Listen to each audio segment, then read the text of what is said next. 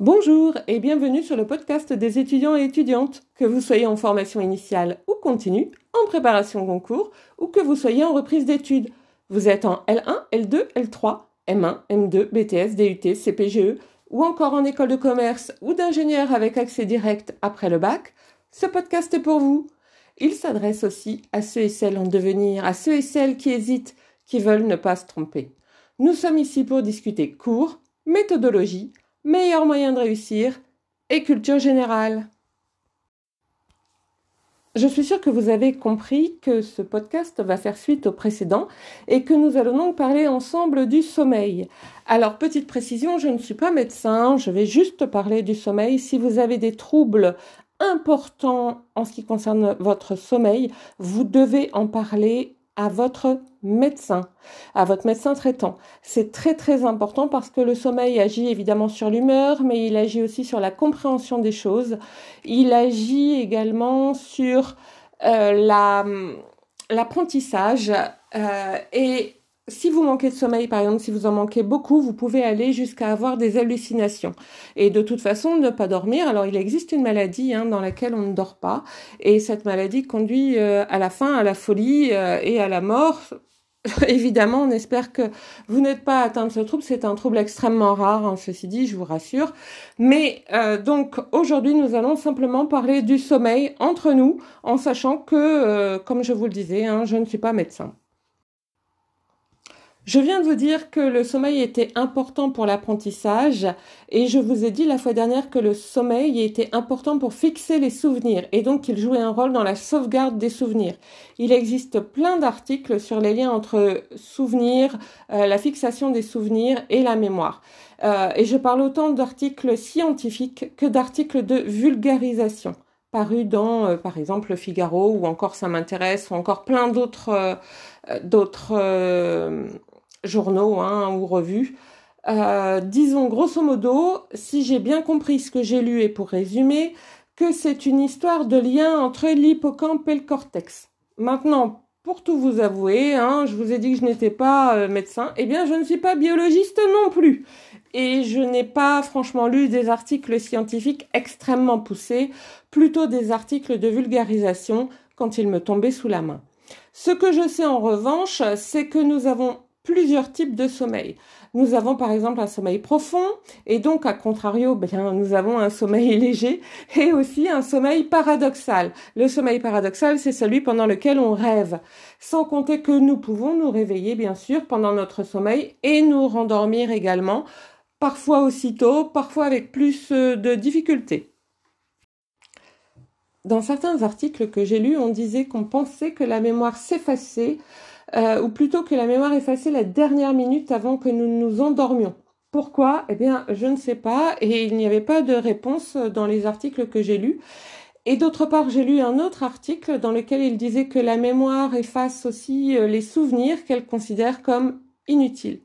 Alors, est-ce que la dernière minute avant qu'on s'endorme euh, est considérée par notre cerveau comme un souvenir inutile Eh bien, je n'en sais rien, à vous d'y réfléchir.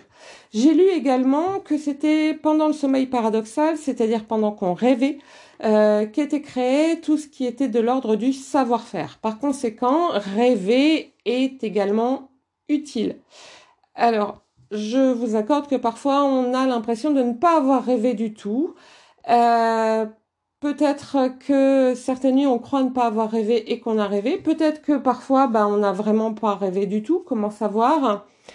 Euh, Il arrive aussi parfois qu'on est atteint d'une insomnie. C'est tout à fait normal et donc ben, on ne rêve pas évidemment. Alors l'insomnie elle est normale si c'est une fois de temps en temps. Par exemple parce que à un moment donné on est anxieux pour un examen qu'on va passer le la veille, enfin le lendemain pardon oui, le lendemain, c'est mieux hein, quand même. Et donc on est inquiet et donc on ne dort pas ou on a des difficultés à s'endormir ou on va se réveiller vers 4 heures du matin. Il paraît que si c'est vraiment euh, exceptionnel, eh bien ce n'est pas grave, ce n'est pas important, il faut le considérer comme euh, voilà, un épiphénomène quoi.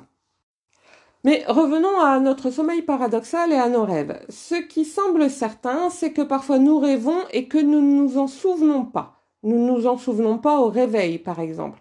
Ou nous nous en souvenons au réveil, mais cinq ou dix minutes après, nous ne nous en souvenons plus.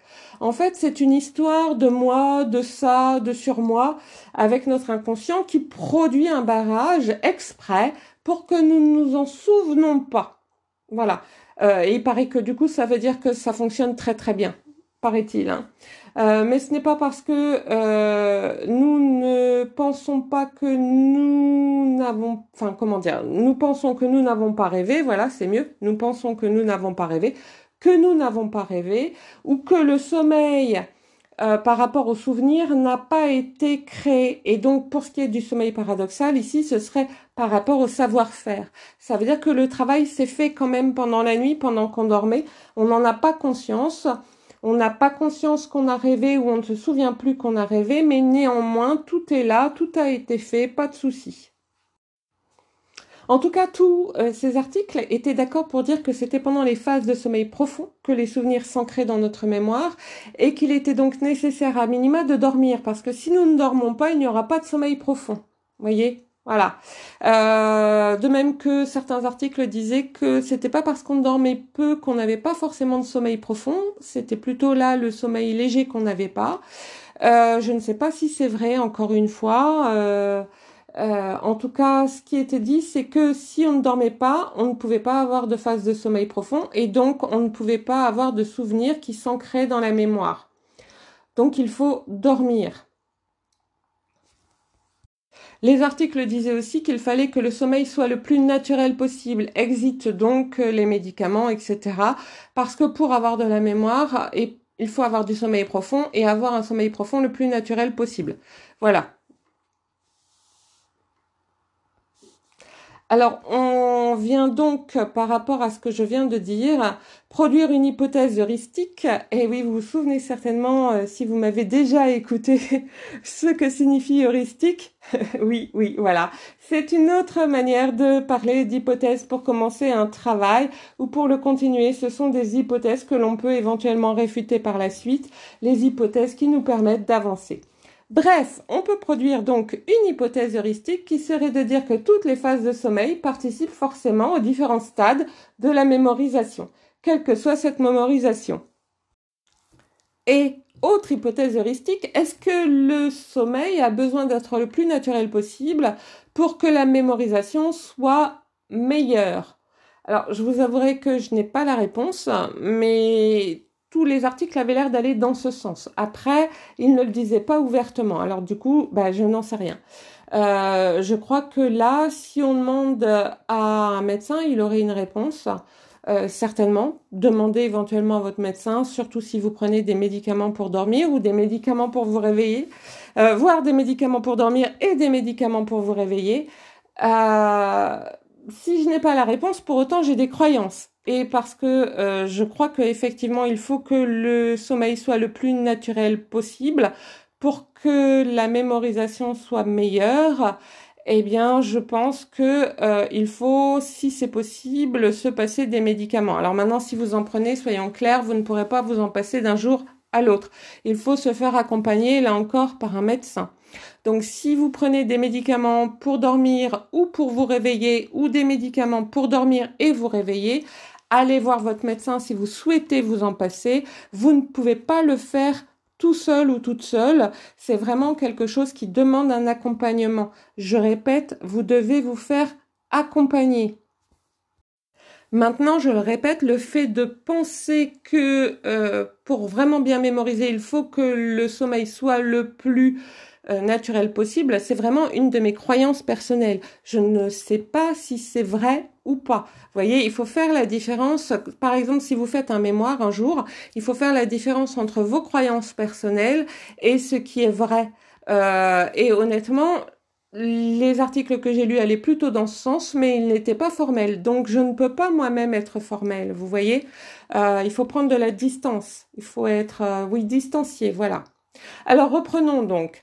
Euh, peut-être que certains d'entre vous souffrent de, souffrent de troubles du sommeil, euh, comme, euh, comme par exemple le fait de ne pas dormir ou d'éprouver des difficultés à l'endormissement, ou encore de dormir tard et donc d'être fatigué le lendemain matin. Peut-être est-ce parce que vous apprenez tard. Peut-être est-ce parce que vous êtes sur les écrans tard, et on sait que le fait d'être sur un écran tardivement favorise le recul du sommeil. Peut-être aussi parce que vous faites du sport tard, et on sait qu'il est meilleur de ne pas faire de sport au minimum deux heures avant d'aller se coucher. Donc pour commencer, si vous voulez avoir un sommeil euh, euh, normal, on va dire. Et là, je parle pour les gens qui ne prennent pas de médicaments. Déjà, il faut euh, dormir suffisamment. Et si vous voulez dormir suffisamment, c'est-à-dire environ 7 heures, ou entre plutôt 7 heures et 9 heures, sachant qu'il y a des personnes avec pour qui 5h30 ça va suffire et des personnes pour qui il faut 11 heures de sommeil. Hein. Le sommeil, c'est vraiment très personnel. Donc il faut commencer par se réinterroger sur nos habitudes de vie. Donc si on veut euh, avoir euh, un sommeil suffisant, il faut commencer par se réinterroger sur nos habitudes de vie. Est-ce qu'on regarde des écrans tard? Et j'inclus la télé, par exemple, pour les plus âgés d'entre vous. Euh, parce que les plus jeunes, en général, ils regardent pas la télé. Est-ce que vous avez fait du sport tard? Est-ce que vous avez appris tard? Est-ce que vous êtes vous êtes resté à votre bureau, par exemple, jusqu'à 22 heures. Voyez, ce genre de choses. Ensuite, si vous ne regardez pas les écrans tard, si vous ne faites pas de sport avant d'aller vous coucher, si vous faites un break entre vos apprentissages et le moment de vous coucher, et que pour autant vous n'arrivez pas à dormir, eh bien il faut peut-être s'interroger sur sa vie. Alors je vois d'ici euh, un lever de bouclier, rassurez-vous.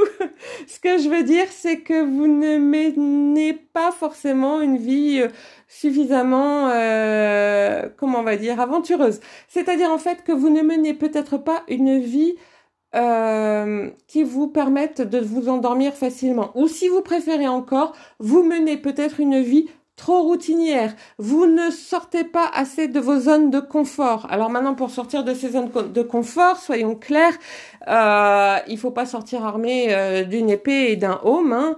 Euh, il faut pas non plus euh, décider d'aller euh, faire du surf à Hawaï ou je ne sais quoi, ou gravir l'Everest. Hein. on peut faire des choses en sortant de sa zone de confort et ça de chez soi. Par exemple, le, fait d'apprendre des choses nouvelles fatigue. On sait aussi que faire des choses dont on n'a pas l'habitude fatigue. Ainsi, si demain vous commencez à travailler euh, dans un endroit que euh, vous ne connaissez pas ou vous n'avez jamais travaillé, pour faire un métier que vous n'avez jamais fait, que vous avez peut-être appris euh, et vous avez peut-être les diplômes, mais vous ne l'avez jamais fait, eh bien, il y a fort à parier pour que vous soyez fatigué les premiers soirs et que donc vous dormiez comme un bébé. De même, si vous apprenez une nouvelle matière, il y a fort à parier euh, que vous serez un peu plus fatigué que d'habitude. Alors pourquoi seulement un peu plus? Eh bien tout simplement parce que comme vous êtes étudiant, en fait, vous avez l'habitude d'apprendre et donc votre cerveau a une certaine plastique. Il sait faire preuve d'adaptation pour apprendre, vous voyez? Euh, il a une certaine souplesse. Et donc vous serez fatigué, oui, mais moins par exemple qu'une personne euh, qui reprendra les cours pour la première fois depuis 10 ou 15 ans. Euh, et vous serez peut-être moins fatigué par exemple qu'une personne qui jardine toute la journée parce que c'est son métier et qui viendra faire une formation tout d'un coup assis sur une chaise à une table. C'est très fatigant pour quelqu'un qui n'a pas l'habitude. Euh, ou par exemple euh, quelqu'un qui prépare un concours de catégorie C dans la fonction publique et qui viendra faire une remise à niveau en français ou en mathématiques. Euh, si cette personne-là, elle a plutôt l'habitude de bouger son corps, de s'occuper de la cantine par exemple, de s'occuper des enfants, etc., eh bien ça peut très vite la fatiguer d'être simplement assise à une chaise et d'écouter quelqu'un parler et de faire des exercices.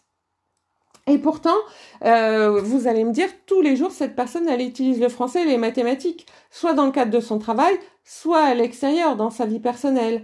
Et pourtant, elle est fatiguée. Eh bien oui, elle est fatiguée parce que ce n'est pas habituel, et que puisque ce n'est pas habituel, eh bien euh, forcément, elle n'est pas habituée.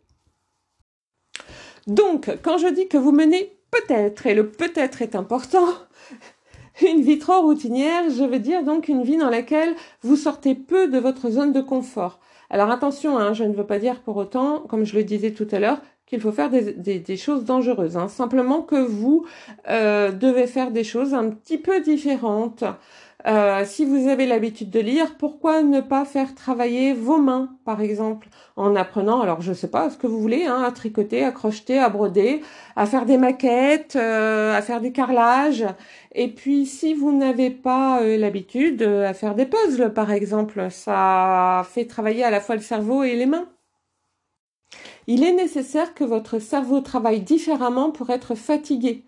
Euh, alors si vous travaillez normalement, au bout d'un moment, il sera fatigué, mais il sera moins fatigué. Par exemple, 5 heures de travail comme vous avez l'habitude vous fatiguera moins que 5 heures de travail comme vous n'avez pas l'habitude. Vous voyez? Et par ailleurs, n'oubliez pas de faire du sport. Alors oui, je vous vois venir. Hein, euh, je vous ai dit un tout petit peu plus haut qu'il était nécessaire euh, de faire un break de deux heures au moins avant de dormir. Oui, oui, oui, je l'ai dit, je vous ai dit que le sport pouvait nuire à l'endormissement. Oui, oui, oui, je l'ai dit, je reconnais tout ça. Euh, mais rien ne vous empêche de faire du sport de 10 heures euh, du matin à 11 heures du matin ou euh, de faire du sport à 13 heures ou de faire du sport à 16 heures. peu importe, si vous n'envisagez pas de dormir dans les deux heures qui suivent, ce n'est pas un problème. Fatiguer son corps, c'est aussi une manière de s'endormir et de favoriser le sommeil. Et si vous n'aimez pas faire du sport ou si vous ne le pouvez pas pour des raisons X ou Y, essayez les sports doux. Par exemple, la piscine. Alors oui, oui. Aujourd'hui, avec le Covid, euh, une fois les piscines sont ouvertes, une fois elles sont fermées, c'est pas toujours euh, évident, on va dire. Hein.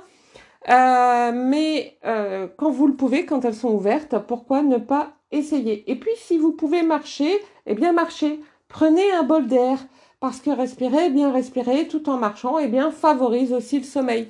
Toujours avec deux heures de break entre le moment où vous voulez euh, euh, euh, faire du sport, on va dire, et le enfin finir de faire du sport plutôt, et le moment où vous voulez dormir. et puis je voudrais souligner une chose importante, respirer un autre air que celui dont on a l'habitude peut aussi aider à favoriser le sommeil d'après le médecin de ma tante. Cette fois-ci, c'est un médecin qui l'a dit. Alors oui, bah oui, le médecin de ma tante. Hein. Euh, il appelle ça changer d'air et il dit que c'est à peu près euh, à plus de 50 km de chez soi. Donc comme on n'est pas confiné pour le moment, ça peut être une bonne idée de changer d'air, voilà, d'aller faire une balade en forêt à 50 ou 60 km de chez soi un week-end. Du moins, euh, si vous avez l'argent pour le faire, parce que alors vous allez me dire ça coûte rien, bah si les 50 ou 60 km, ça veut dire prendre le train, donc ça coûte. Euh, sauf si vous avez un abonnement, euh, ou ça veut dire prendre la voiture, et la voiture, bah, ça coûte aussi. Euh, alors, voilà, hein, ça ne vous est pas forcément très utile à l'heure actuelle, le fait de savoir qu'on peut changer d'air, mais gardez-le dans un coin de votre tête pour les vacances ou pour les week-ends. C'est chouette, non? Vous êtes en train de bâtir votre avenir Souhaiteriez-vous être ailleurs? En attendant, je vous souhaite bon courage, patience et ténacité.